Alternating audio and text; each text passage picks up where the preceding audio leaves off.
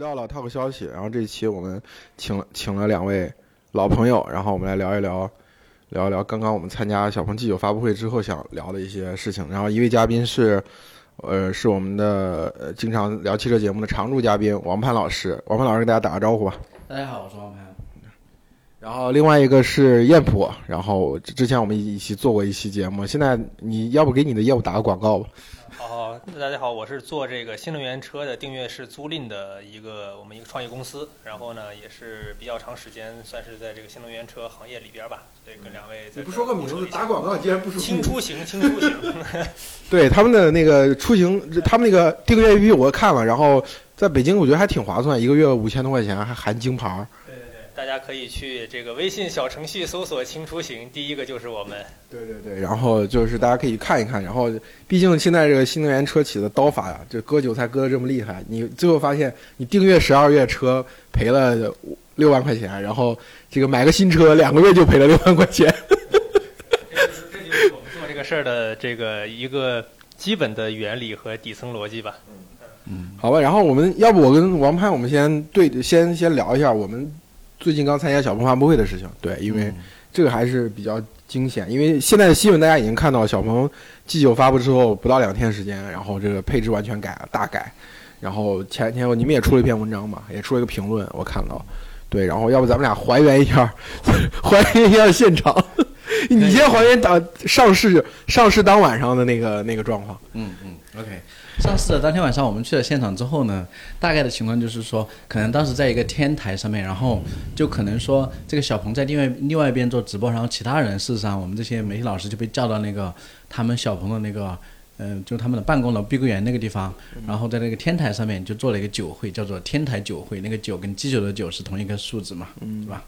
然后在过程中大家都基本上就在聊天，然后边聊着边看这个发布会。对，完了之后就是说，当这个现场宣布说这个发布会的时候，就是呃，这个还有十分钟左右要宣布售价的时候，大家可能有的在聊天，有的在看，所以到真最终发布这个售价的时候，大家也就吼了一嗓子，然后就是说也就各自聊聊去了。然后我的第一时间我就跑到跑去找小鹏的高管问说，哎，这个就是说。呃，也有人问为什么就说不考虑把它定到这个三十万以内，然后他们就说可能暂时还做不到啊，起售价最低版本的盖板对。后来后来我才知道，可能当天晚上发布完之后，事实上他们小鹏的那些高管团队应该绝大多数人都没怎么睡觉，睡就算也就睡了一两个小时吧。负面反馈太多。对，就尤其是那个配置，就是选装的这个复杂程度，以及它这个基础版的这个，就是说没有任何的智能化。嗯，对我我觉得其实这个点是比较重要，就是说它的价格并不是真贵，就是贵。我觉得其实大家，呃，你是筛选用户嘛？如果说你比如说单平均单价你贵上两万块钱，筛选出来的这波用户，然后他他他就是能够接受这个价位的。有些那就是得性价比用户，他就接受不了你贵两万。你包括你现在价格，肯定还是有一些人觉得接受不了。他就想买一个像极客零零一当初上市时，我就二十六万块钱，我买一个满配的车，对吧？他的预期是这样，你满足不了他们，那你就放弃这部分用户。我觉得这其实无所谓，最重要的其实，他让他的核心目标用户很难受。就我当时，因为我我算是就是一直关注这个车嘛，然后我就我就看了一眼选配表，三十五万到四十万，我他妈毛也选不着。就是你你你你想把呃把它核心宣传的几个卖点嘛，八百伏的的高压，然后这个。这个那个 XNGP 和那个音乐座舱三个选上，就是直接奔着四十二万去了，就是意思就是因为我我一直觉得就是说，呃，新能源厂商的这些他们的产品，其实它最重要的对手并不是呃魏小李三家之间，对吧？最重要还是 BBA 或者说丰田、大众他们在这个价位段的产品。那那你让一个叉三 Q 五 GLC 的用户在这儿，他们的价格核心区段可能就是三十七八万到四十二三万，对吧？这个区间。然后他看他他原来是想买这个的，然后他现在又来看小鹏 G9，他发现这个价位段他其实很难选到什么东西。那这个时候他肯定是这是这是这是一波燃油车的用户嘛？对于小鹏最早的用户，就是所谓的小鹏的粉丝，原来买了 P 七或者买了 P 五对，相信小鹏的的所谓它技术，它那个技术驱动的那条路线，就是说，啊，智智这个呃智就是智能座舱很重要，人工那个自就是自动驾驶很重要，他相信了这一套你的公司的逻辑的人。他去看这个车时候，发现自己该能买到这个三十万出头的这个，就是所谓起售价啊，竟然没有一个摄像头。就是那个那个有微博上有人说嘛，这是第一次见到三十多万的车上连一个摄像头没有，而且还是新势力出的。对。对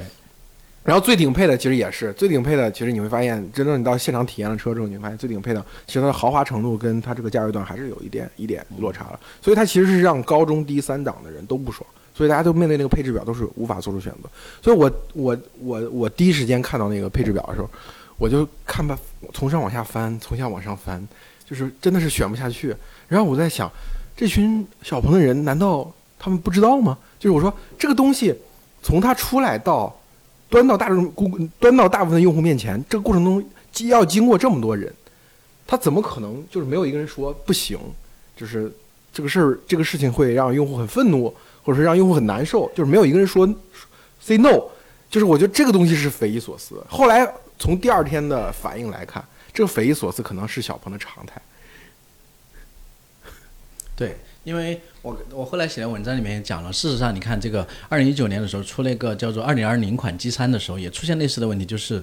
就是那个时候二零二零年的那个 G 三的改版，就是你的这个配置也提升了，对吧？然后性能提升了，但是你的价格反而降的，这样你就让你的二零一九年的款的那个老用户就很受伤嘛，所以大家就就集体去拉黑或去骂呀什么的。但是就是因为当时，因为你站在每个人站在自己的立场上都是没有任何问题的，嗯，那可能销售就是说我要卖得好，那我就必须得把这个价格降得更低嘛，对不对？那我这个可能比如说我这个投融资部门的人觉得说我要这个去融到资，我就必须得卖得好，那我必须卖得好，我就得把价格降下去，嗯，那你都站在你的立场去考虑这个问题之后，那用户的问的立场就没有人考虑了，导致就是说这个这个环节自然而然就被忽略了。你看这次其实那问题是类似的。也是，大家站在自己的立场都没有任何的问题，对，但是没有人站在用户的立场。所以这就其实要讨论一下我们第二天参加的那个沟通会了。其实这种感觉是非常明显的。我们就是我们先略过中间，就是何小鹏第二天的群访，那个我们等会儿再回头聊。就是大家，我们给大我替大家理一下时间线啊。就是我们先去参加的是二十一号晚上，对吧？上市的那个那个酒会，对对吧？然后第二天上午呢是何小鹏的专访。然后有很多媒体一起去问他问题，然后专访完了之后，下午又有一个媒体的小会，然后我和王盼英都在场，就这就是当时就是呃小鹏的核心的高管，他们的负责这次定价的市场销售部门和他们技术部门一起出来去回应，就是到底为什么定成这个样子，那就是就是这已经过去到第二天中午到第二天下午了，应该算是，当时应该是一点半到两点，下午一点半到两点，就这个时候小鹏的人还是是就是他们一开始的。给我们拿出来的姿态还是解释这件事情，就是那那解释的原因是什么呢？我作为一个不没有这个这些消息的人，确实也很也很感兴趣啊。就是当时这个定价的逻辑，嗯啊，到底是最后包括怎么解释出来的？嗯，解释这个事情，我跟你说，其实这个呃，就是说各个部门都有各个部门的利考量。市场部门可能害怕，比如说最低配，他们就是这个最典型的，其实这个就是这次我们。在微博上大放异彩的曹老师，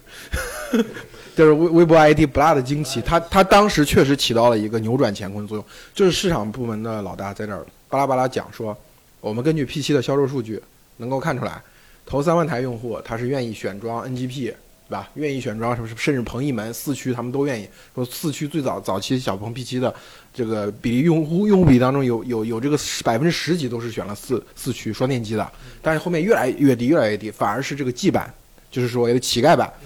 丐版它的销售这个数据越来越高，所以他们得出结论，哎，我上市的时候就给一个丐版吧，就是啥也没有，但是反正 P7 的数据表明用户会喜欢，有有很大一部分用户会喜欢这个东西，然后。就是三万，他他他讲的核心逻辑就是，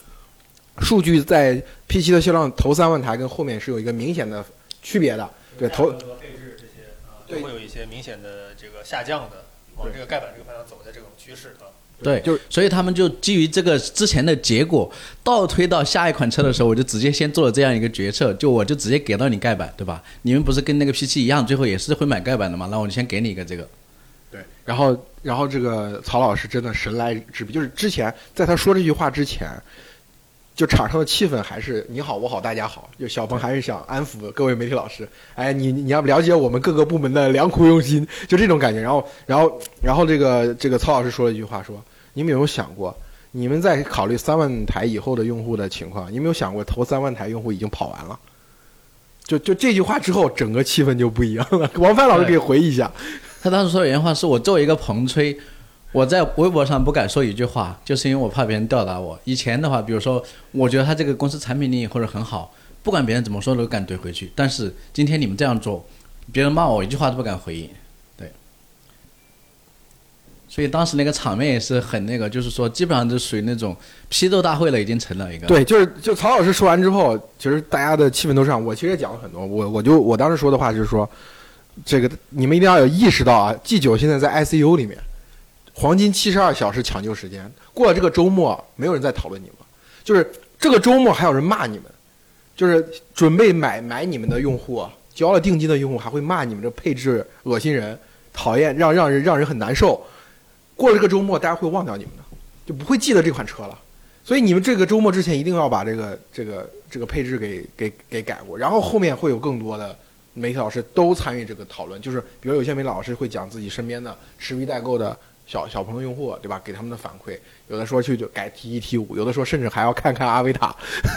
对对对，当时有人说这个阿维塔这个车已经没有人关注了，就是因为小鹏 G 九的原因，导致这个大家又重新把阿维塔翻出来。以前本来完全不会考虑的车，现在大家都会考虑了。是这个非常神奇，因为我自己本身也是下了两千块钱定金的，然后出了价格立马退的，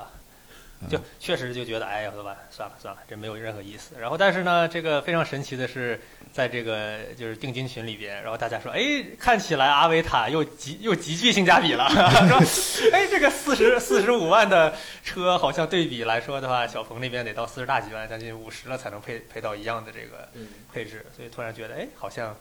可以再考虑。就好久没有人在讨论这个阿维塔这个车了，突然间大家又开始因为这个事情，然后又。啊，后面还有一个就是肯定大家一会儿也会也会讨论，就是 L 八的问题一样，就说哎哇，好多好多 G 九的准准用户说哇，那我等 L 八了啊，这个非常神。然后加上第二天这个 L 八就立马就就就说九月三十号就要发布了，感觉就像个连续剧一样，这个非常神奇，非常好玩啊。那这个售价宣布完了，就是说第二轮这个调整过后宣布完之后，你们的反应是什么？包括你们那个群？这个非常神啊！我大概在。呃，一个是叫做 G 九的讨论群，一个是这个 G 九的预定群啊，里边就是两个群，大概就是都是满满员的。当天发布完这个价格之后呢，那个人数骤减，就疯狂的往下就就退退群，真的是大家群情激愤，就觉得哇，这就完蛋了，就是这事没了。然后整个群里面就开始没人讨论 G 九了，就一骂了一会儿，然后情绪过去就说，哎，那我下一步我要买什么车？极氪零零幺 L 八，然后包括说阿维塔这些车都被翻上来了，但是没有人说再想去买这个。啤酒了，然后呢，价格第二天就是这个这个价格改完之后呢，哎，又火起来了，非常的现，我就心里他心里都是想，哇，这人也太现实了，这个大家这一改完之后，立马就啊，好香好香，又开始了，真的非常非常神啊，这个确实是我看了感觉看了一出大戏啊。我觉得这个事情就是，但凡稍有常识的人，就你当天晚上看到那个配置表的时候，你都会觉得这事儿是不是哪儿出错，出了这么大错。但是这个问题就是在小鹏的内部，居然可以畅通无阻，一直到上市发布，没有人，没有人，这就是我说，没有人 say no。其实这块我们要补补补齐一点，就是第二天早上何小鹏出席那个媒媒体媒体就是群访的时候，对吧？就是我记得当时也很很感就感觉啊，他有点强装镇定的样子。因为为什么？我的证据是什么？就是说，呃，当时是郑小康老师问他那个就是订单量怎么样吧？对，是吧？是。然后何小鹏说：“我还没有拿到订单量，我他妈绝对不信。你他妈你是公司的 CEO，头天晚上发的信息，首先，那要是你，我就不说是谁了，就是任何一个 CEO，你肯定到二十四点上，你会问一下，问一下你的同事，哇，这数据怎么样？转化率怎么样？那数据肯定问的特别细，要印证一下自己之前的想法。他说，他说，他说我还不掌握这个数据的时候，我就觉得这不可能的，他肯定是已经认识到事态的严重性了，所以他。”他为什么？我我我还有一个印象比较深刻，就是整个发布会就是上午的群访结束之后，然后何小鹏自己说了一句，说大家就是我我本来想让大家讨论更尖锐一些，没想到大家还是很 nice，就是问问题还是太温和了，对，比较温和，比较礼貌，对，他是这种感觉，所以下午才会有那那一场发布会。所以我我现在回想起来啊，其实就是当然就是下午那场媒体沟通会发挥了很大的作用，那个媒体媒体沟通会的速记当时很快就整理出来了嘛。整理出来之后，在他内部就就传阅了。然后另外一个就是就是曹老师就很快就在微博上同步了嘛，就是他他骂的那些那些点，然后微博上也是传传疯了。因为小鹏的很多门店员工啊，就是那种基层员工，他他是没有没有能力接触到就是我们那个内内部沟通会的那个速记的。但是他在微博上可以看到曹老师写了一个微博，然后也在就是很多那个小鹏基层员工那儿传起来。最后这个两股力量就形成了一个共振，然后最后呃晚晚上他们商量出来那个结果，第二天公布嘛。但是我觉得其实核心还是要何小鹏自己有这个想法，就他上午开那个媒体群访的时候，他其实是想让大家讨论的激烈一点，就是多骂一骂，多说一说，然后把这个东西呢形成一个内部的压强，让让其他的部门去跟进，把这个事情改得更快，更快一些。但是大由于大家都是都是都是正经的媒体老师，职业操守决定，我不可能在那个就是有摄像头、有这个呃有这个记录或者大大大范围的这种媒体的呃发布场合去骂娘嘛，所以所以就大家都端着，所以没办法到下午就相当于是又开了一个小范围的，只有五六个媒体老师，然后这个时候大家的那个那个防线就打开了。对，然后就变成了一个吐槽大会，然后就就是大家基本上就只差那个数多少多少条罪状那种感觉了，对吧？对这个事儿，其实就是我也很好奇，因为我本身不在这个没有去参与这个这个整个过程嘛，所以我更像一个像一个带了很多的疑问的这样的一个角度，可以听听怎么样你咱们三个能把这个故事补全啊？我作为一个完完全旁观者，甚至是一个准车主，确实确实实实在在在考虑，当时考虑过这个车啊。然后呃，一个最大的问题是，第一就是盖板出来之后，发现盖板没法买，啊，这个事情非常的神，就是你三十万九千九，连基本的这个基本自动驾驶功能都没有，五 D 没有，对吧？然后所有东西都加钱，最后发现你能买的基本上你觉得还有点竞争力的，好加五万块钱出去了啊，这已经三十六万了，三十万九千九加个五万就基本上三三十六万了，也就是说这个车的真正起售价。就核心的吧，大家去合理去理性预估，真正能卖的车，基本到三十六万这个级别了。三十万九千九这个车买了，真的是，你说小鹏，大家印象中一直就是属于这个技术走在最前面，我买你就是买你的所谓的这个走在最前面的这个技术含量嘛，技术这些东西。五 D 的智能座舱没有，基本的自动驾驶 LCC 没有。就一最开始的时候，我说那我三十万九千九这个车买了干啥？我们当时的推理就是从我们的角度来讲，说他就根本不想卖这个车。就是拿出来，我告诉你有这么个东西，然后呢，但是我不卖，然后你就看着其他的吧。就我们确实是这个这个感觉，就完全没法考虑了。嗯，就买了之后没有任何意义，就买了相当于买了一个就是纯粹的一个，那那到底是啥呢？就这种感觉，嗯。对，就是他，我刚刚也讲了，说他是基于一个结果去倒推的。实际上他没有想到说，我记得那天晚上就发布完了之后，我认识的人直接给小鹏发微信，就是说。你这个就是说，你们小鹏汽车作为一个倡导智能化的一个公司，贴智能标签的公司，在你卖的车里面，竟然连一个最基础的一个智能功能一丝一毫都没有，你卖什么车？你这跟你的企业的价值观就是相违背的，类似的这种话，反正他没有给我看原话哈。然后就小鹏就说你说的很有道理，我们来改，就是可能那天他相信他应该收到很多类似的反馈了吧，就是。所以到这个盖板最后出来的时候，还是加了那个那个包的哈。对，最后是加了一个最基础版本的，就是没有那个激光雷达版本的 X Pilot。对，我觉得这其实就呃，你现在让我回溯去整整个过程，我觉得我最惊讶的就是这样。就我们过去会认为啊，一家企业到它它已经上市了，嗯，有有有这么多年历史，它应该有七年了吧？嗯，应该差不多。对，差不多七年历史这样一家公司，而且是事关企业生死存亡的一款车型，因为。我的疑问是说，他到底是内部就觉得说这事儿其实我就不想卖这个盖板，我想卖一个毛利更高的一个版本，还是怎么样的一个思考逻辑呢？呃，我觉得是两方面，一方面就是说，就是负责市场的人说，就是因为他们看 P7 的数据，最后四八零 G 也好，六七零 G 也卖的还不错，而且他们不是有一个网约版嘛，就就卖给大客户的网约版嘛，那个是量出的也比较大，他可所以他们觉得市场上肯肯定是有这样的一波，就是我觉得这个事情的问题就在于。你的结果是随着时间的推移得到的，你不能说一上市就给大家这个版本。你哪怕说你卖了一年之后，你为了往往下压，再获得低就是下面价位的这个市场，对吧？甚至于我推出一批，我卖给什么车队，对不对？商用车市场，那反正都是用司机，司机也不在乎这个东西，老司机们都都要自己开车的，他不可能说用你的 XNGP 或者 XPilot 去去接待客户嘛，对不对？那可以，但是上市的时候你放这个东西就是来来恶心大家的。它另外一个，我觉得是两个部门的博弈，就是一个部门的博弈可能是根据市场反馈，G 九的用户对于这个车的核心的心理的定位可能就是三十万左右，嗯，甚至在三十，就是很多人可能觉得你最低配得吃一下国补吧，最后三个月的国补吧，但是实际上呃自己的就是就是呃就是供应端供应链，比如说这个这个或者说技术部门会觉得，你这个价格我做不出来一个有竞争力的车型。就是双方就两个部门扯扯皮扯到最后，或者说像那那些财务部门啊，他们也会说，我需要你这个毛利更高，你得给我把价格卖高一点，对不对？但但我继续问啊，这个就是我觉得我非常不能理解，尤其作为一个创业者，从一个公司的角度去想这个决策的时候，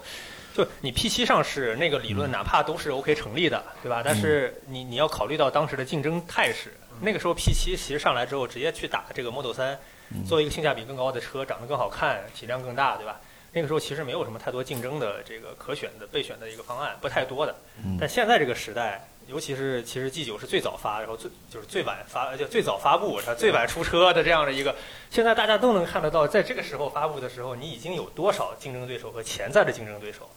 或者是甚至是往前往后推个一两个月，或者甚至半年之内，就会遇到一个非常大大的这个竞争的压力的情况之下，为什么还会做这个决策？这就是我觉得。我不太能理解，作为一个公司去用一这么一个简单的逻辑说，P 七是原来那个，但是你 P 七是两年甚至两年前发布的一个车的那个时候竞争的状态，那时候一年中国才卖多少这个电动车，以及才有多少有竞争力的电动车企业参与到这个活动里边。到现在今年这个时间点再去做这件事情的时候，这个逻辑是不是太过于简单了？那内部这个决策如何形成和如何下的这个决定，这就是我非常不能理解的。就这这今天就要引到我们今天的核心话题了，就是到底是集权好还是联邦好？这个我们觉得匪夷所思这个角色就是在小鹏那种联邦体制当中去形成的，就是一个部门提个方案，另外一个部门给个意见，再来个部门给个意见，最后交到老板那儿，大老板你一票我一票，就大家互相商量着来，然后这个事儿最后就定下来。然后定下来之后，所有人都觉得我的部门利益得到了保护，但是公司的利益或者说用户的利益就就被晾在一边了。但是响哥那边肯定是，老子觉得用户需要是什么？你们他妈给我做这个做这个做这个做这个，就是他这个任务包是正好反着来的。一个是所有的方案最后汇总到老板这，而且老板你也不能说你说不行就不行，你说行就行，就咱们得开会决定。另外一个是老板觉得什么是对的，我发任务给你们，你们干这干那干那。所以这两个现这两种模型其实是我们今天最想讨论的。来 来来，潘总先说。对我的意思就是，其实你会发现，就是说像小鹏这样的决策机制，我个人其实，比如从那种做事的风格或者交朋友，你肯定会喜欢这种，就是说不是那么强势的朋友，对不对？他会照顾你的感受，对，会那个听你的意见。但是如果在企业决策里面，这样往往就会遇到很多问题，就是你没有人敢做决策，以及说大家因为各自在考虑自己利益的时候，把很多你这个大的整个公司大面上的利益可能就忽略了。是很明显的，对不对？所以这个就会容易形成一个，比如说左右互搏，甚至这个内内耗，然后增加交易成本，耗时间，对不对？你比如说，你做一个东西本来是一个很简单可以把它决策完的事情，但是因为你互相几几个部门之间互相踢来踢去，就可能要花好几个月才能把它定下来。那你这个自然而然你就把时间耗下去了。但我接着这个问题，就是继续往下深深问一个问题啊，也还是纯粹纯粹从一个。呃，公司角度或者说创业的角度来去看，就说，呃，一个能不能做集权？我觉得有个基础条件是说，你对于这个事情的理解程度到多深，也就是说，你自己对这个事儿到底有没有非常深刻的判断？就如果这个事儿明显的在，以现在小鹏的做法来说的话，就大家就是觉得做错了嘛，重新改嘛。那也就是说，是不是在事前，如果大家已经有人能判断，比如说小鹏总能判断这个事儿就明显的错的离谱了。那一定不会让这个事情发生的，这是我的逻辑啊！哪怕大家是一种联邦制的，对吧？提各种提案，但是呢，我已经知道说这个事儿一定是错的。我作为这个公司最终的这个负责人，那一定会把它改掉改掉呀。那没改，那不总不能用这个联邦来去作为一个借口或者作为一个理由啊？我觉得你你觉得匪夷所思的事，恰恰就是存在的事情。就是哪怕这个事儿已经捅了这么大娄子，第二天小何小鹏去参加群访。就是他头一天已经知道这个门店前线的退单数据一定非常多，然后他身边的人就像刚才潘总说的，已经直接给他发微信说你这是不符合你企业价值观的嘛，已经有超级多这样的吐槽。但是他想改变这件事情，他用的什么方式？把你们媒体请来，让你们媒体先说。你说完之后，我拿了这份东西给你们看一看，我再说服你们说我们得马上改了。就是哪怕这个事儿都已经水淹脖子，他还要维持某种流程的正当性。就这个东西，你在响哥那是绝对不可能的嘛，对不对？你不要说开发布会后了，开发布会前也不可能。你你一个方案跑到他那，他觉得不不符合逻辑，不符合常识，直接就给你拨回去了。但是我觉得这个你你你不能从我我甚至觉得这个何小鹏这个人做事情稍显迂腐，就他可能会定下来一些公司。比如说，我们当时创业的时候，我们商量好了，对对吧？定好的制度流程，对定好的制度流程，你你我们重大的决策就是必须在这个对必须在这个会上决定。那你一票我一票，其实我真的说这这句话，我透露爆料就是，何小鹏去参加这个媒体沟通会的时候，真的他一会儿身边人，就是小鹏公司内部的人，就直接跟何小鹏说：“你能不能像理想一样？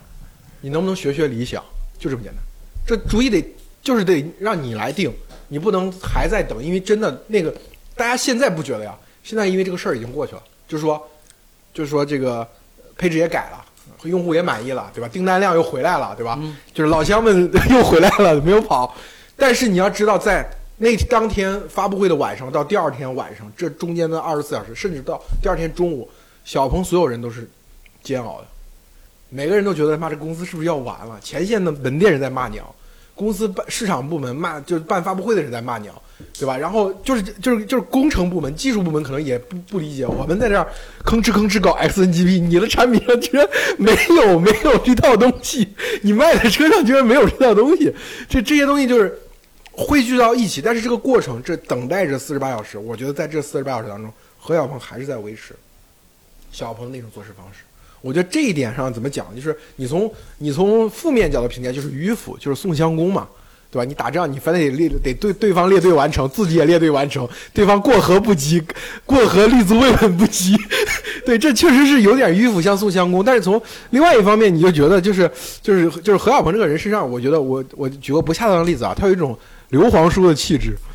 就是比如说，你说响哥就觉得像曹操，对吧？对吧？自己本身决策能力就很强，战斗能力就很强，很多事情他自己一个人想明白了，公司照着执行就行，对吧？他身他。对对，而且身边哪怕有那么多谋士，谋士最重要起的参谋作用，最后拿拍板拿主意还是我来定，对吧？然后像这个这个未来，主要是它强在它跟用户的这种非非常强大的关系，对吧？已经形成了这种这种品牌的感觉。但是何小鹏呢，就我就觉得他你就是能听得进去别人的意见，别人说什么他都会听。然后，那公司内部的什么讨论，他也都会讨论。他给了很多人，就是包括这次为什么媒体沟通会上，我觉得我们都比较激动嘛。其实真的在小鹏这个品牌上有情感投射的，就说 不是不只是买了你的车，是希望你赢，真的是希望你赢。然后你干了一件让我们觉得很蠢的事情，就这样，就是我真的在何小鹏这个人或者小鹏这个品牌身上，你就是因为他没有那么强势，你反而觉得。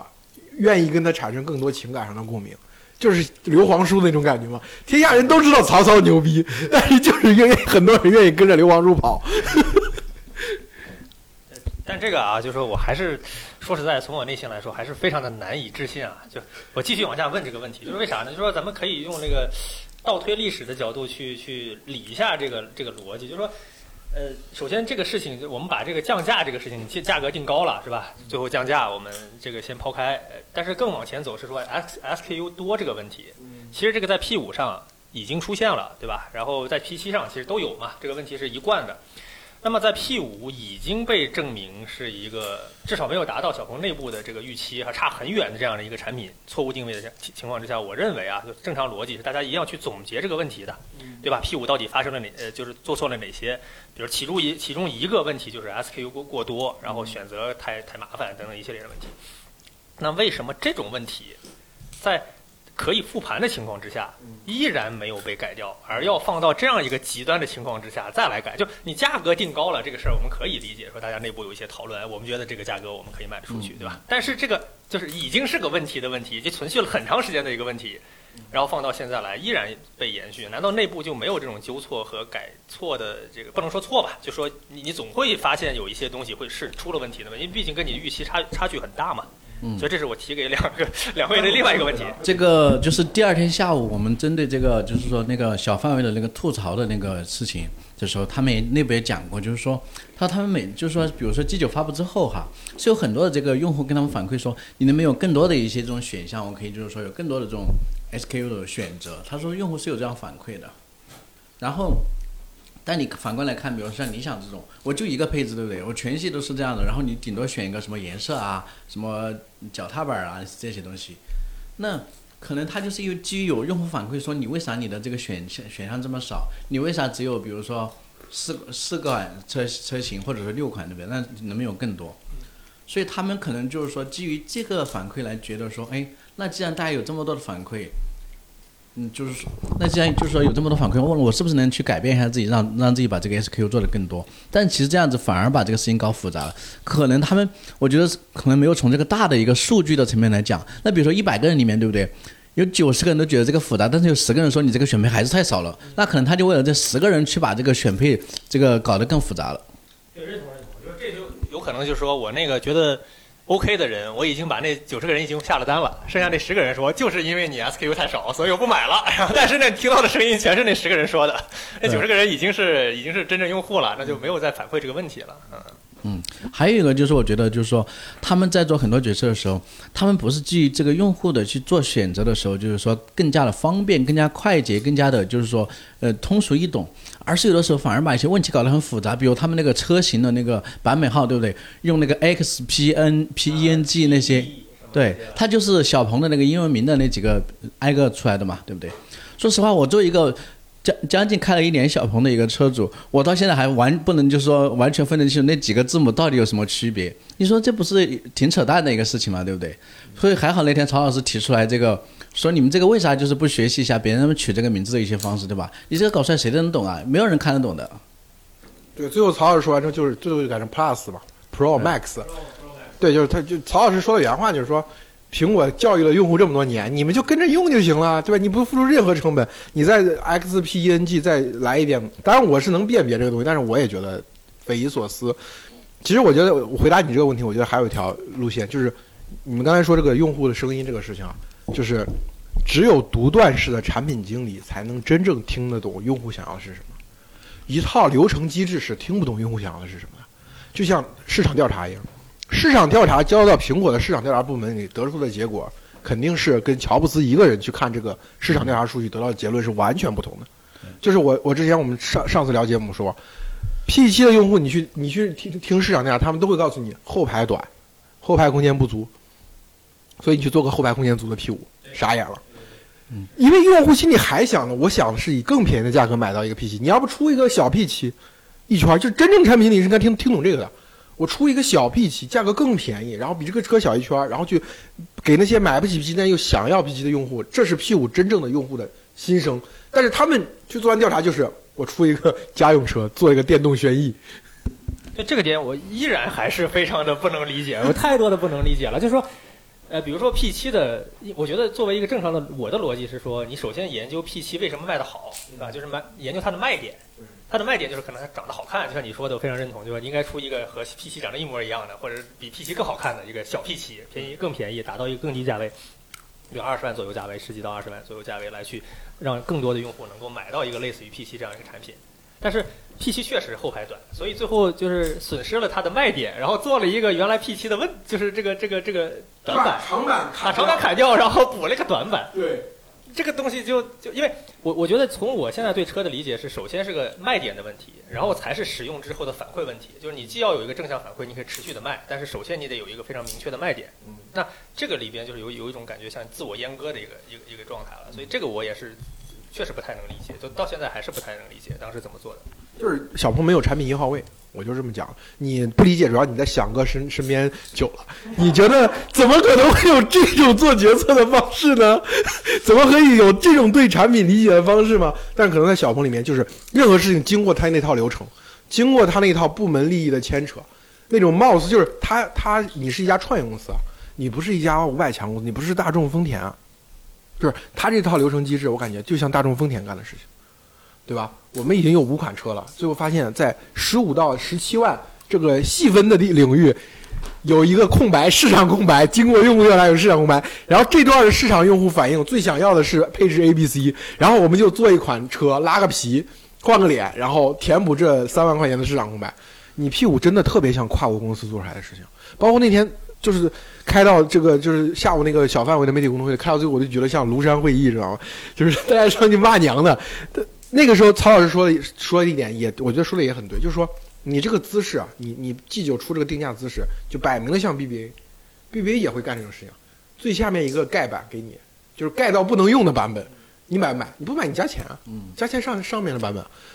它建立的条件就是我是一家成熟的企业，我 BBA 呃，今年是第一，明年是第一，后年还是第一。我这个市场份额今年就这么多，明年是多，后面估计还是这么多。反正就高端市场就我们三家去分，只要我不要出大岔子，我跟 BBA 之间我没有什么什么错误，就是他把魏小李这三个字儿当 BBA 了，知道吗？嗯，就我觉得这是一个很匪夷所思，就是你一家创业公司，你怎么像大公司一样的这种决策方式呢？所以他提到这个说，你小鹏一个几年的公司，你都已经就是从内而外的一个傲慢了，所以他觉得是不能理解的。对那种。就还是提到这个，刚才正好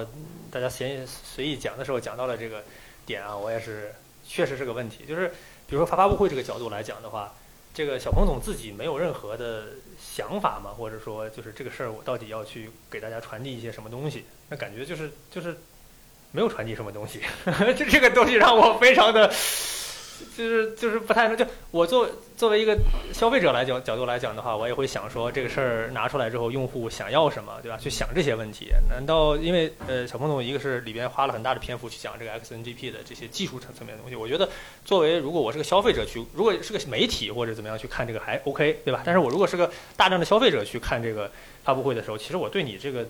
XNGP 能做成什么样，我我我没有那么的关心。我首先想看到的是你这个产品或者这个东西。卖给我的时候，你有哪些功能？怎么样反向去说？OK 啊，这个这是一部分功能，那是那部分功能，它是一个卖点。但是好像它是个独立的，讲了非常长的篇幅的这个这个技术，最后回到了车上，但是和这个中间的两者结合呢，又是断层的。这这个我是其实是没有办法去去理解的。我觉得不应该是这样一个逻辑或者一个顺序啊。对我那个就是说我在现场看了这个呃理想 L 九和那个小鹏 G 九两款车的发布，我跟说一下就是这个大概的区别哈。就理想 L 九发完之后，我跟你讲，就整个的朋友圈就是那种就是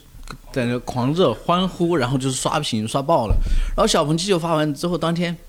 好像朋友圈没有人知道这个事情那种感觉，然后我就我就说不是说从产品本身我不觉得它就是说像小鹏 G9 是有多差或者怎么样，对不对？其实它是一款非非常好的产品。那为什么出现这种情况？其实你会发现，比如说这个理想 L9 它在出来之前，事实上它放出的信息是非常有限的，都是一些非核心的一些东西，或者它给你挤压个慢慢慢挤一点点的，但它其实都把大招留在了最后，然后让你看到，我靠，还有这样的东西，对不对？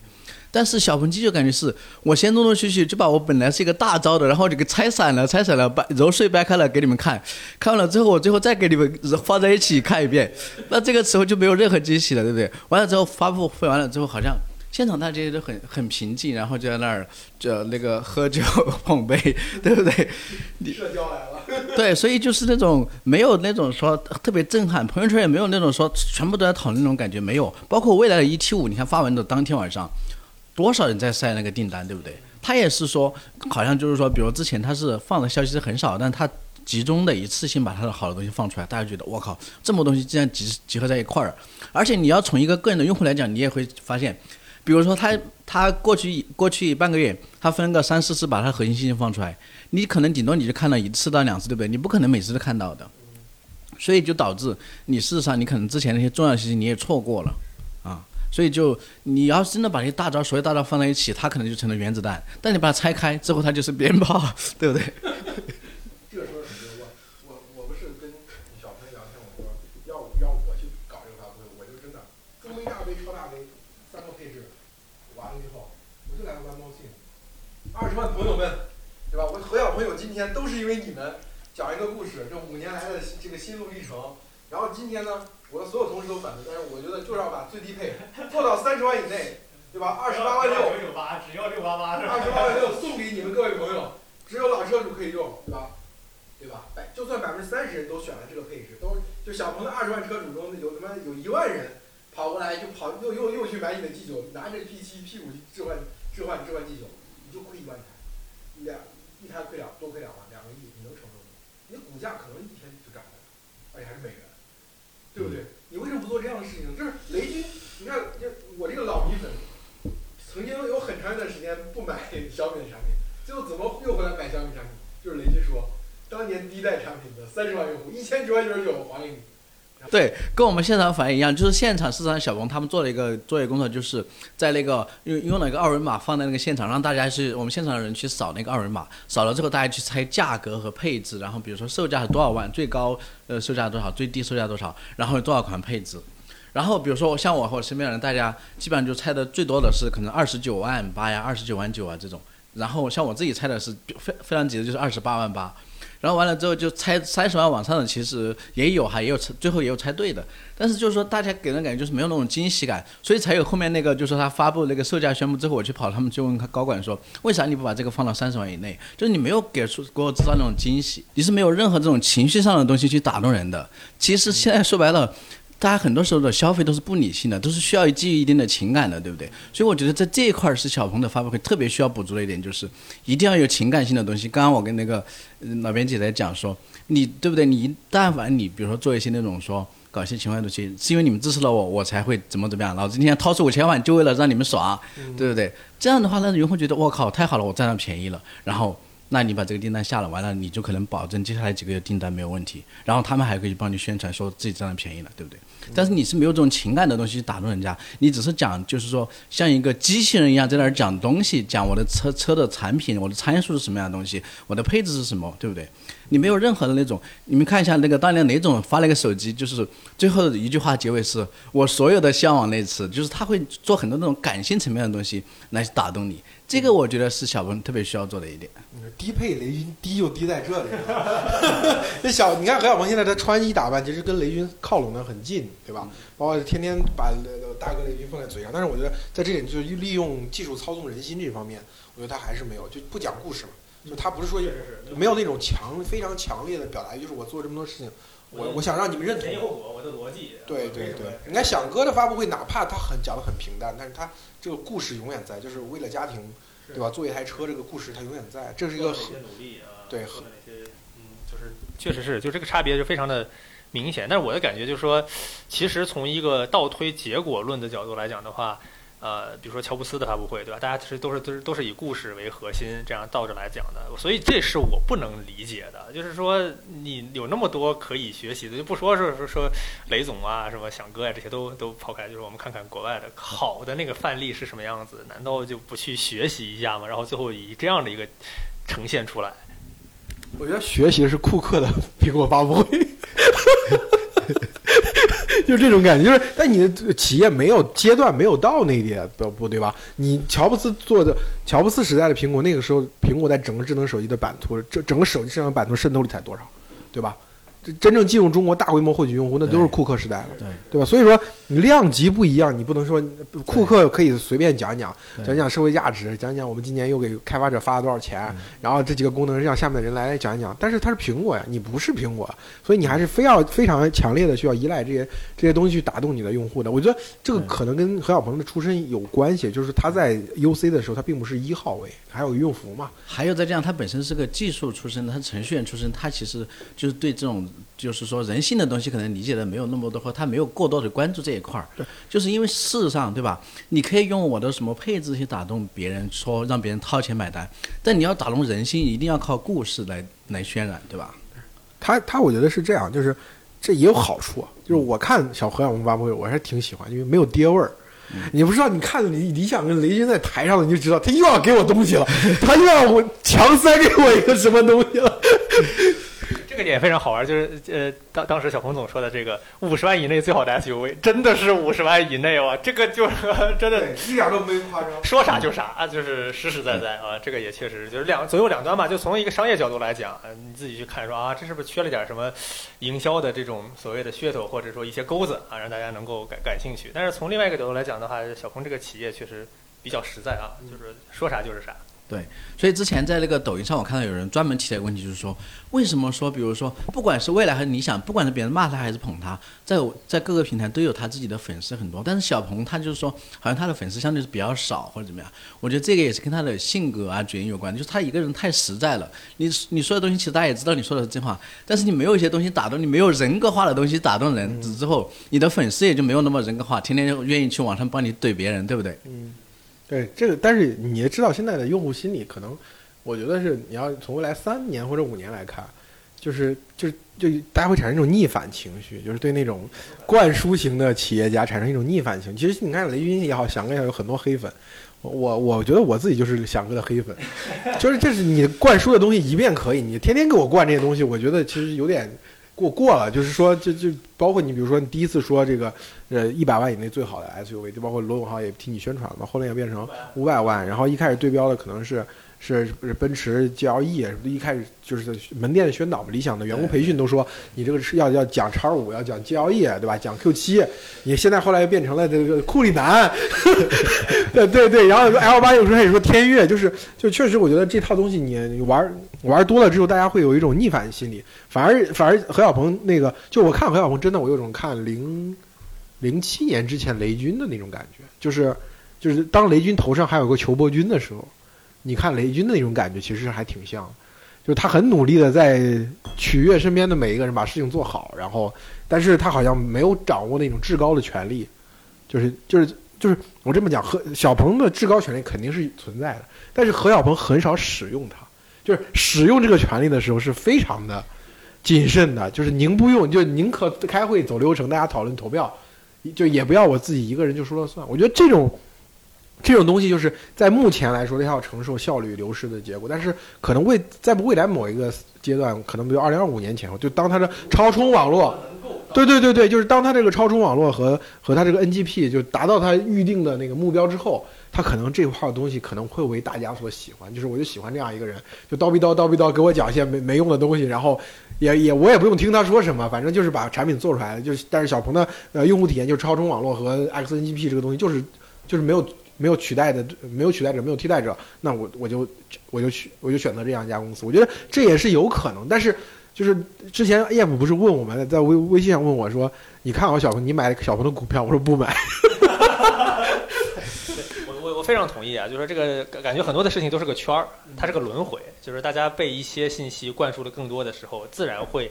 厌倦或累，然后就希望有一些更实在的信息。这就就像东方甄选这个用那种方式兴起之后。这样的一个状态一样，就大家天天吵啊买买买下单下单，现在最后有一个人说你爱买不买，我给你讲讲别的。然后呢，我讲的东西就是我心心里真实想的，没有任何那些所谓的套路。但我觉得确实确实是会会有可能回到这样的一个状态之下。但是呢，这个前提就是你你能到那个时候。然后他他就就所以很多的时候就是我感觉就是在历史的一个循环之中，就在这种呃特别混沌的时候呢，就会出现这种这个。历史选择人，人选择历史这样的一个过程，就有可能正好你卡在那个点上，你早也不行，晚也不行，到了那个点上，就东方甄选这个事儿做的再早，那时候大家还没有被这种喧嚣的这个这个这个信息给打到那种状态的时候，出现也没啥意义，可能大家不怎么看啊。这个我必须要揭穿一下老编辑哈，这个去年你跟他录节目的时候说这个买股票就可以买小猴，你看今天又出来变脸了，这个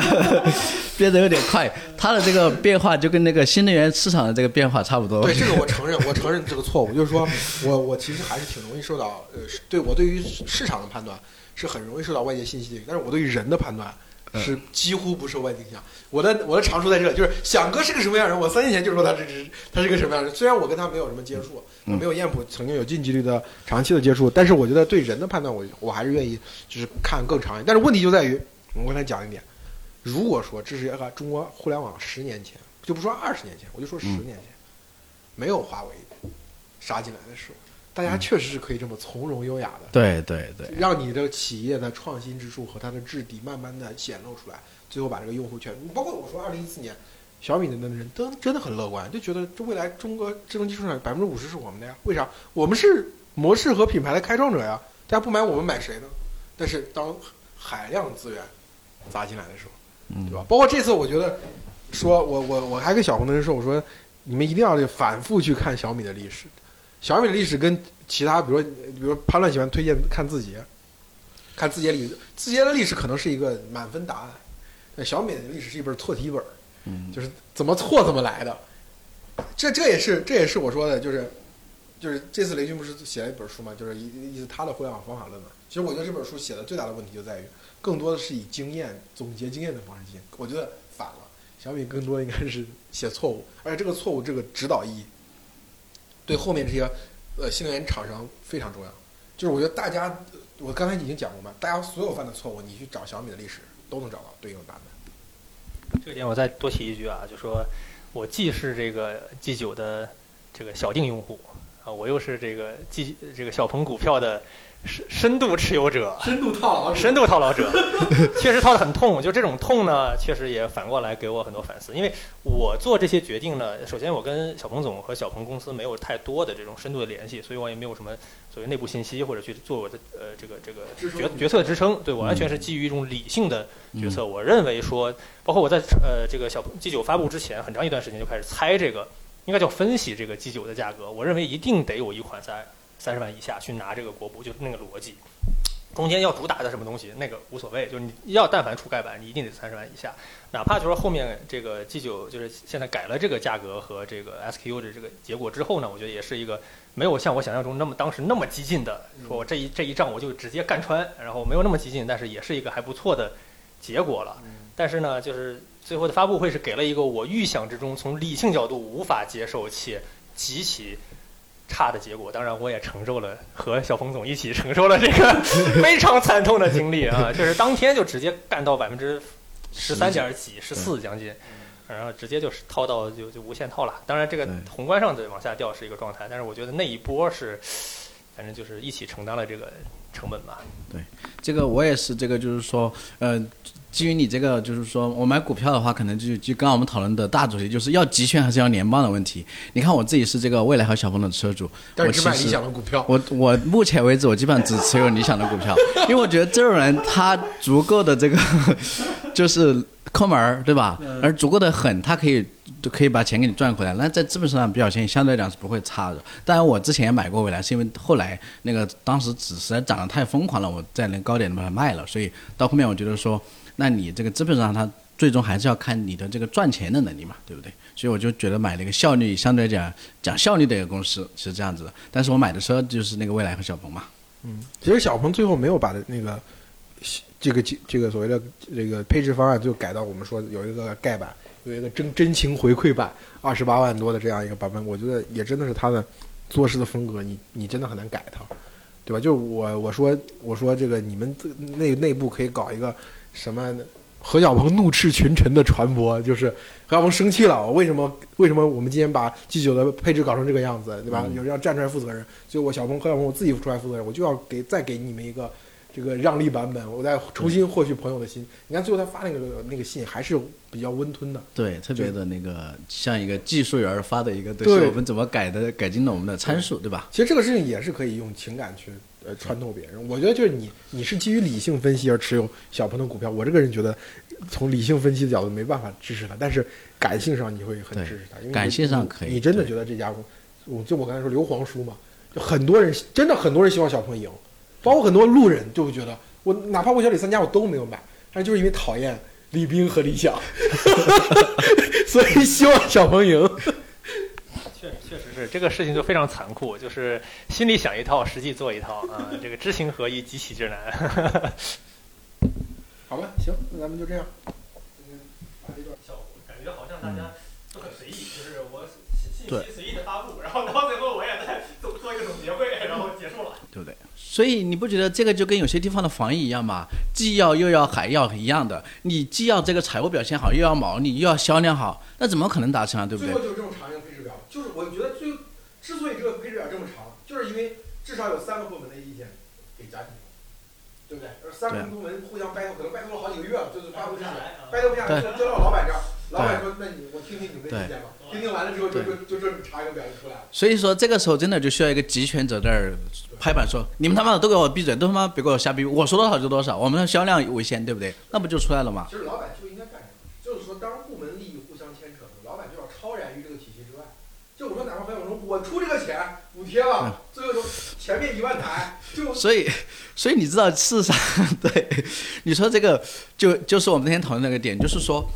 大家买微小李很多是对你有情感的。如果说真的基于理性的，谁会选择你一个就是说那个保值率这么低的车，对不对？大家都是有情感需求，这是因为说，比如说你理想就是一个很有真实人设，在在比如说在微博上天天怼人的人，大家觉得你这个人就很真实，有性格，我喜欢，对不对？然后李斌呢，他可能说我这个我也是用户需求，我天天那个就是基于用户的这个问题在思考嘛，对不对？那像小鹏市场，他也是一个有情怀的人，但是他在发布会里面，你没有感觉到任何那种说基于大家的情绪和基于这种情怀去做任何的这种事情，然后就是一个相当于一个非常非常理性的一个人。就比如说，就像你刚刚讲的，如果说小鹏说我们他妈今天这个最后这个事情，我就是自己掏钱来，就是因为你你们支持我，我我对不对？我现在自己掏钱给大家补贴一万块钱，然后限量多少多少台，那一定会卖疯的呀。但你其实也没花多少成本，对不对？所以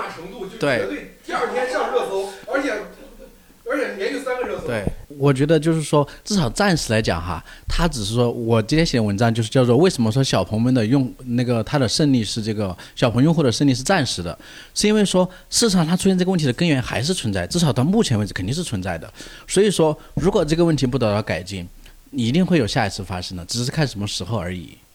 就是你想嘛，就是说。从那个二零款的 G 三到现在，对不对？就是你会发现这么如此匪夷所思，从外部来看如此匪夷所思的事情，它真实的发生在小鹏，而且的话，他们内部还会觉得这个东西就是理所当然，他会他会站在自己立场说，哎，我们之所以做这样决策，是因为我们有什么什么样的问题，什么什么样的困难，最后我们才做这决策，我们是迫不得已怎么样的，他就是给自己的找这种合法性，对不对？但是你知道这个，我觉得本质上就是说，其实之所以他不止一次出现这个问题，肯定是背后的这个组织文化、价值观出了问题，然后再追到后面，肯定就是人出了问题嘛，对不对？所以说，我觉得归根结底，其实还是你得把得从组织层面的文化层面把这个问题解决清楚。然后，比如说，那你当你要定这个定价的时候，你大家究竟是在考虑自己的利益为上呢，还是说这个公司的利益为上，还是说用户利益为上呢？其实是没有之前没有这样讨论的，对不对？那如果说我们后面一旦你把这个定下来，我们当这个事情我们以后，比如说我们发一款新车的时候，到底谁的利益为先的时候，那大家都得为这个事情让路的时候，那可能它就不一样了。但我觉得从至少从目前为止，他的这个组织人事这些没有调整，这个一定是得动在人事上面动刀子的。我觉得就是停产理想 ONE 这个事情，你就看到就是说，一旦一个公司他只有一个人说了算，没有人敢提反对意见的时候，他造成的这个负面影响也会很大。然后这一次你看到，就是说这次发生的事情，包括去年，其实你看二零二一款的理想 ONE 也出现类似的事情。这次事实上比上次还要更严重，是因为你直接宣布了，第一个就是相当于你这个就绝版了，对不对？就停产了，而且你这个理想 ONE 以后就没有了。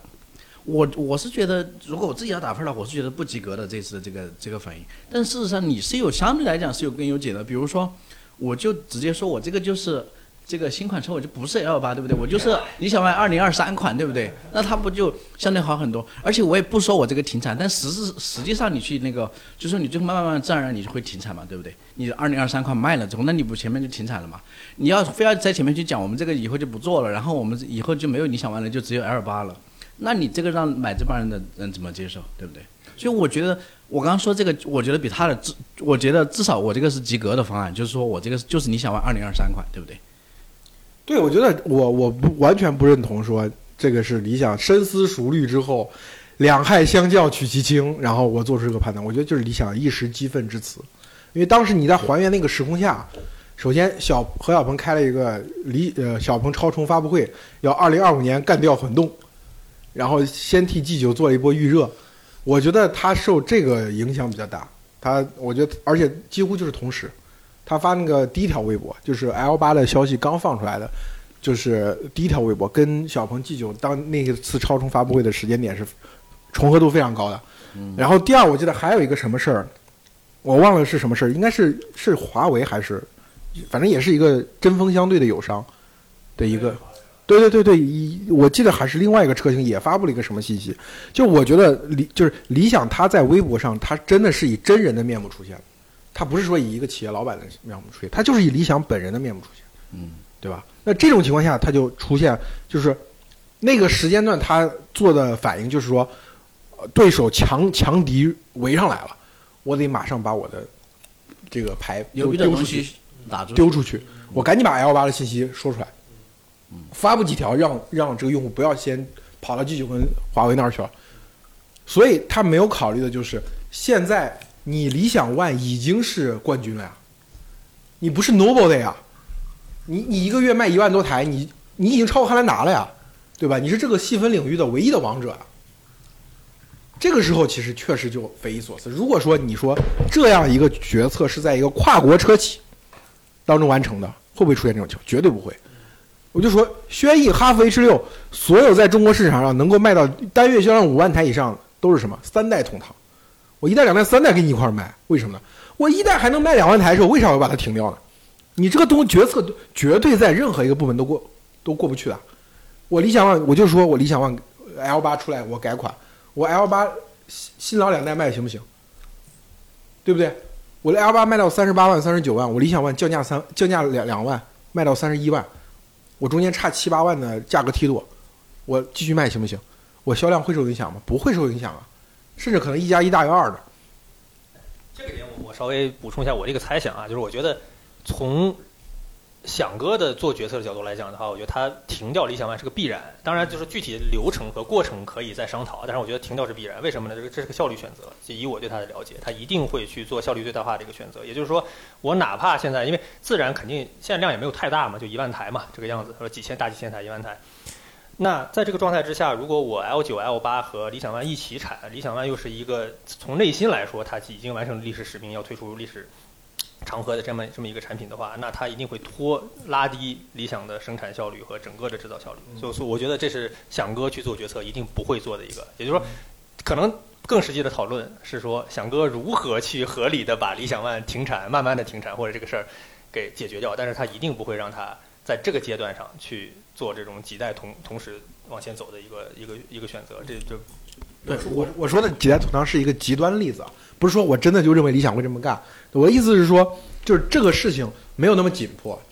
就是理想 ONE 停产这个事情，你从供应链的角度来说很紧迫。比如说我的产线，我觉得 L 八要要满负荷，我是 L 九和 L 八两个两个都要达到月销过万的，所以说我的我的生产线要切换过去。它只是一个市场的理解方式，它叫到底叫理想 ONE 好还是叫 L 八好？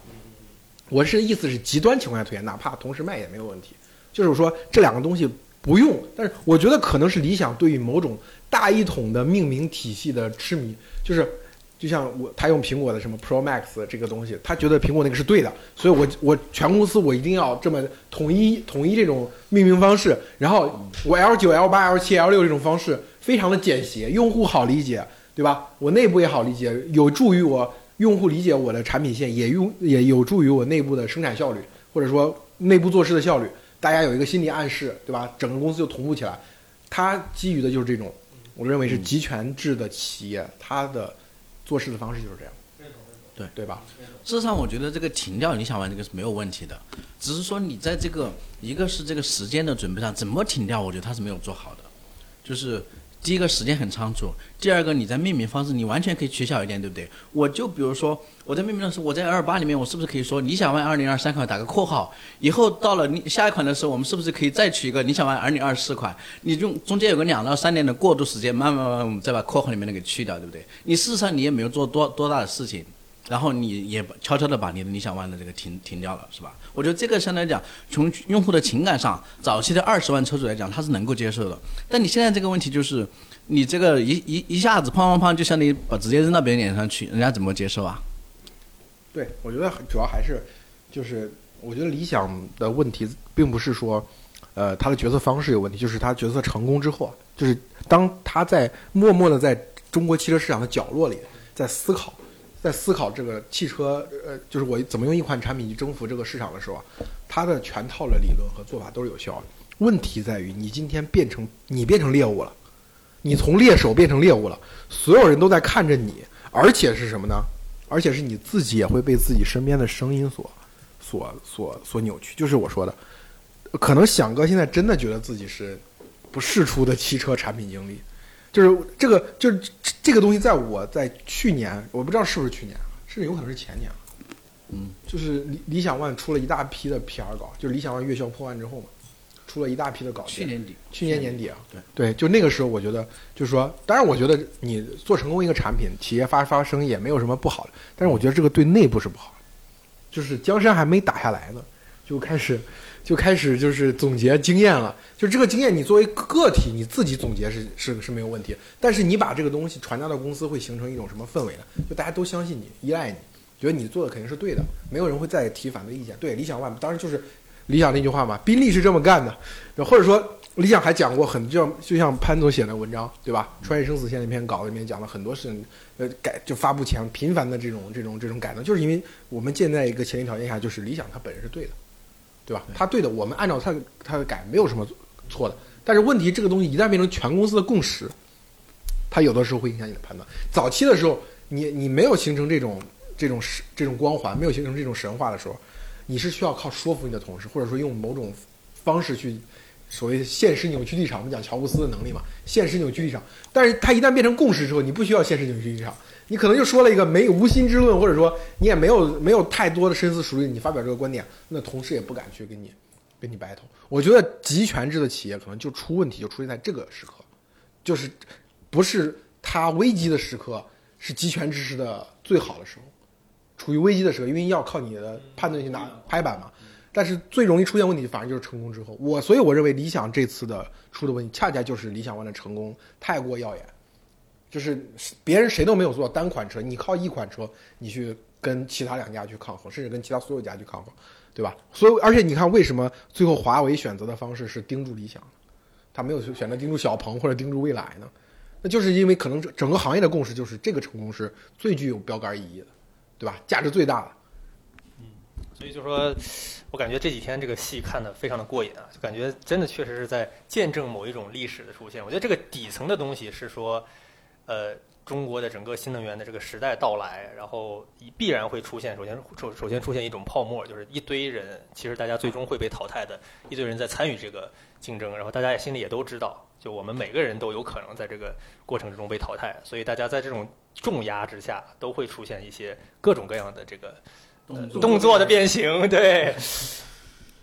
对，然后我接着还有另外一个问题啊，就是说这个 L 八再一次的提前，然后到九月三十号来发布，这个跟 G 九的这个上市，包括当时定价的这个东西，不知道你们有没有信息说这个有没有关联性，还是说这已经也是个就是理想内部已经做好的一个预案了？潘总说，我不知道，这个我还真不清楚哈，就是说他们的这个决策是不是跟小鹏 G 九有关，我不太清楚。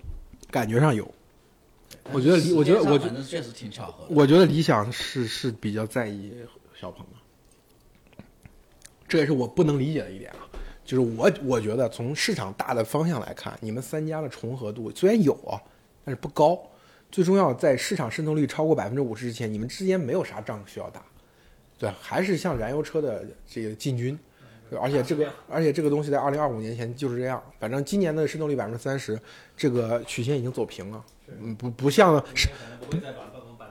对对，上半年的上半年还在狂飙，到到下半年这个数据已经逐渐走平了。所以可能明年的基准线就到年底到百分之四十，可能就已经很高了。把后年的到到百分之五十就不错了，就大后年可能就保持百分之五十，燃油车还有很长的生命力，所以这个时候内部之间的内耗是没有什么意义的。第二个就是说，从魏小李的敌人来看啊，我觉得真正的可怕敌人还是华为。呃，为什么理想最近的最近的负面这么多？这个还是跟这个军这个这个海军的军费比较充足有关，对吧？你你被盯，真正被被一家这么庞大的公司在背后盯上，你是应该背后发凉的。至于说小鹏跟李未来就在旁边看着，你们的行事方式或者跟用户之间那种情感链虽然各有不同，但实际上是比较类似的。嗯，就是你的品牌跟用户之间建立的情感比较深，然后我先用满足一部分用户的需求，然后撬动这个供应链，然后不断自己在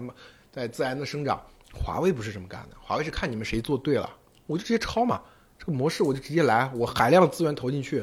为什么呢？先选择理想，就是理想这个模式比较单一。我先按照这个样板打个样，成本最低，效率最高，对吧？这个时候理想你能做的事情，真的不是在盯着未来跟小鹏怎么样。大家在华为面前，没有人能够幸免于难，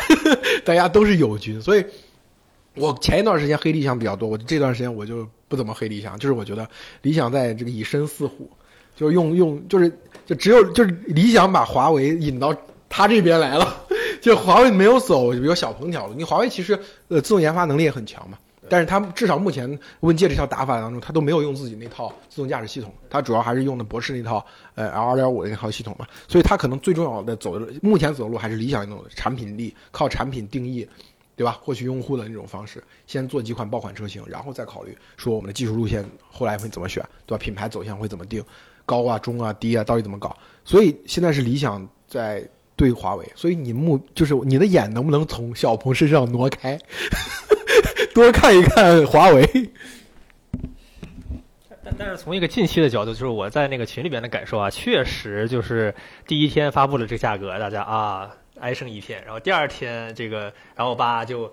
然后而且把价格的这个谋定已经非常清晰的情况之下，确实有很多的人动摇了。所以这个从一定程度上来讲，如果说小鹏这次不做调整，那确实有非常多的 G 九的潜在用户，可能自然就一个非常低成本的情况之下，给理想 L 八做了嫁衣了，直接就流过去了。因为那个 Pro 那个版本可能价格就和 G 九的这个直接的核心的销售的版本版本可能是一个高度重合这个状态，然后大家就觉得啊 L 八。呃，这个三排六座啊，各种各样的一些东西，就感觉这个性价比确实会比起来就会好很多了。主要是可能，比如当时在那样情况下，就是它小鹏 G9 发布的第二天，对吧？或者当天，因为那个时候确实有部分用户流失了之后，他没有别的选择，或者说他还在等更好的出来。那这个时候对理想来讲的话，比如说我能够稍微把我的发布会提前一下，那我就相当于我就收单嘛，就就直接收割。非常低低成本的获取流量。对。唉，这但是我觉得就是在。嗯，怎么讲？中国智能手机发展的未来上，大家不要抱有任何幻想。这不是智能手机啊，智能汽中国电动车发展的历史啊，就是智能手机的再一次的重演。就是你不要你不要幻想任何，就是说智能智能汽智能机市场上发生的一些坏事，那些红海竞争、那些内卷的事情，在在电动车上面不会发生。我觉得这一点是大家意识要非常清楚。但是我觉得目前来说，我觉得可能。无论是小鹏这件事情，还是理想这件事情，我觉得大家都有一种无知之勇，就就就是就是不知敬畏。就是我的敬畏，一个就是用户，就是说用户在这种大内卷时代，他的选择的余地是非常多的，他根本没有必要吊在你一棵树上。就小鹏的无知之勇，就是以为用户反正是要来买来买买我 G 九的，看我怎么割他，看我怎么提高我的毛利，就是这种无知之勇是非常可怕。理想我觉得就是无知之勇，就是你这条道路是极容易被华为盯上。模仿、学习、超越，你就看小米当年在被华被华为盯上之后，整个人整整家企业的动作会变形的非常厉害，然后然后口碑也也也被那套那套打打的真的是七零八落的，对，对，就这个点上确实是呃非常的神奇。但是我啊，就还是站在一个创业者的角度来讲，我就觉得无论带入小鹏总的视角，还是带入。响哥的视角，我觉得这个无论你做什么样的决策，都有其合理性，而且极其的艰难，就非常的非常的痛苦，也也非常的困难。就是尤其走到这个阶段的时候，大家其实一定是心心里都承压的，因为我我相信两位企业家都是非常成功的企业家，然后走走到现在这个阶段，大家其实一方面要盯眼前，一方面也要看未来。看到未来之后，大家都会像你说的所谓背后发凉也好，一定会感受到极其强的。这个压力感，我觉得不会是说，就是我已经觉得我自己完全没有问题了，非常开心。所以做任何一个决定的时候。很有可能都是在这个巨大的压力之下，就内心可能都感觉感觉不到，是一种深层次的极强的压力感之下，就做出了这个变形的动作。对，从这个角度理解，其实我我我我看小鹏这次发布会，真的我脑子里回想都是潘总当当年那篇穿越生死线的文章，就是又他妈穿越一趟生死线，就是这个事情，就是理想在做第一款中大型 SUV 时候所踩过那些所有的坑，你还会踩，就不可能是因为别人都做了你就不会踩了，你还是会踩。它虽然它有一定的指引作用，对吧？让你避免一些最低级的错，但是你整个公司在肌肉层面、在在动作层面那是那种僵硬、那种不适应，对吧？那种需要克服的克服的困难，其实是一模一样的。所以我觉得这一点上来说，就是就是我觉得，其实在座都在座各位都很幸运，大家能够看到中国产业还有另外一个一个大的浪潮，它它在它在发生，它其实是非常非常激动人心。但是另外一个角度去讲，我们刚才所说的这个问题，就是说。就是说，我们今天呃在讨论小鹏跟理想，讨论的很热乎。我们在问一个问题：那未来去哪儿了？我为什么不讨论未来呢？为什么未来就相对更老神在在？好像你看李斌跟跟跟老秦两个人不是已经跑欧洲去了，对吧？那那边搞搞 New Day，就是好像他们就是能够超脱于这种这种这种非常焦虑的这种红海竞争的态势。我觉得大家可以讨论这是为什么。对，同意啊，就是我的感觉也是，就是说未来现在还处在一个自我竞争的过过程，就是说我很多的问题是自己会做对或者做错，就围绕这个已经有的这个市场和这批用户，我的做得好，用户买不买单，会不会变到别的地方去？但是其实变来变去，最后是它未来现在状态就真的是在油车和电动车之间的选择，因为它的车有溢价，哪怕哪怕最便宜的车，可能到了别的别的品牌里边已经是非常高的这个定价了，而且这个车放过去之后，从量级等级上来说的话，其实大家不会在别的品牌上选这么选这么贵的车嘛，那所以它是一个。相对来说，自我循环的一个状态啊。就我觉得，其实还是怎么讲，就是说，呃，摆脱内卷这个事情，就是未来未来哪怕三个月前、半年前 ET 五大量产之前，大家对它还没有那么看好，对吧？都在要讨论未来是不是掉队啊？你看看这个，就新能源这个领域里的舆论真的是变化太快，以季度计算了，就每个季度有一个主题，谁是不是掉队了，对吧？半年前未来其实还还是挺挺难受的。我们今天在分析它啊，你这个高端品牌，对吧？高端往低端走还相对容易，但是你半年前其实大家很难这么讲，对不对？就是我觉得还是说，就是这些企业本身它自我的内心的生命力其实。呃，本来是很强的，但是问题就在于，它不是以一个你企业本身它它自身的质地来决定，而就真的是竞争。我们中国的企业，它面临核心问题是竞争，它不是说就未来为什么相对来说比较好，就是因为它免于竞争，就是我这个品牌在这儿，反正我也没有什么对手，我可以从容的、优雅的，然后慢慢的去蚕食 BBA 的这个份额。但是，一旦你的你的这个赛道里面有华为和比亚迪这样企业，你就很难说我。很从容优雅的按照我的想法去去推。你比如说小鹏，其实按理说它应该也可以。比如说它的 XNGP 和它的超充网络，其实跟其他几家也是不一样。你买个比亚迪的车，真的，我们之前做视频的测评，你真的去公用装，天天跟人抢装，那个体验和小鹏有它自营的超充系统，那那个体验是完全不一样的。然后更不要说 NGP 了，就比亚迪的车，无论你买多贵的车，永远在车道里给你画龙，对吧？那个 L2 自动辅助驾驶给永远给你画龙，然后。小鹏的 XNGP 就不说了，对吧？哪哪怕不说 NGP，就是说它的 XPilot 这套系统在 L2 的自动辅助驾驶里面也是非常顺滑的一套系统。它的产品是有免于这种这种竞争的能力，但是问题就在于现在中国人在买车上可能就品牌这个事情是非常刚性的，就是我不能选别的。我买 BBA 的人我不能选别的，我买卡宴、买这个路虎揽胜的人我不可能再去买普通的 BBA 的车型，就是这个刚性的东西很在这里。但是你说你说开车的时候这种技术体验什么的，就小鹏所主打的那套技术体验，可能还是可有可无。就是我我包括很多小鹏的，你就看他们销量结构当中嘛，你看 P7 销量结构当中，为什么他们最后出个盖板？就是因为大量用户是因为价格，是因为觉得你这个价格卡在 Model 3或者说呃雅阁、凯美瑞这些燃油车中间，对吧？你那个性价比很高。我也并不是关心 N NGP 的事情，我并不关心自动驾驶的事情，但是因为你的价格在这儿，我去买了你。所以导致它没有办法免于这种竞争，所以真正需要的真的是技术过了基点之后，它才有可能免疫竞但这个时候，华为也并不是一个在技术上赶不上你的，就可能华为这两年是先我他妈产品先把理想给干，把理想身上撕掉一半的理想的这个这个盘子下来，然后把我的这个销售体系什么都渠道什么都稳住，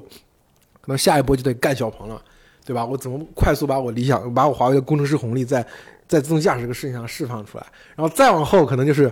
品牌，就是你们三个魏小李三家就在等着华为过来挨个来涂是吧？对，挨个来屠你们，所以我就我这种危机感是非常强的，就是我是非常有临场的感觉，就因为你经历过小米当年的那段历史，你就知道，就是这种知道华为这个公司太强了，就全方位的这种强。对，魏小李面对传统车企，你是可以。从容容从从容容跟他打个三年，打个五年。对对，但是面对面华为真的是就不一样，那个那个压力是非常大，很有可能随便的就是一代车或者说一款车的出现的好与坏，你的基本盘就毁了，或者你的基本盘就扩大了，呃，这差别会非常大。对，我也感觉是这样，就是我我经历小鹏这两天呢。这个这个波折，我我最大的感受就是一家一百亿美元，曾经也到达过三百亿美元，对对吧？六百亿美元，六百亿美元估值的公司，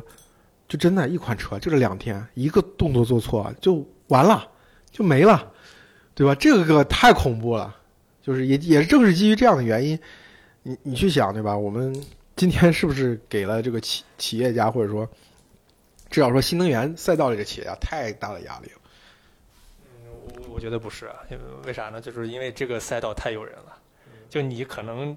人的一辈子不一定能面临一个如此巨大的机会。就是你做成了，你真的就往后去想想到一个终局结果结果来说，这确实就可能是个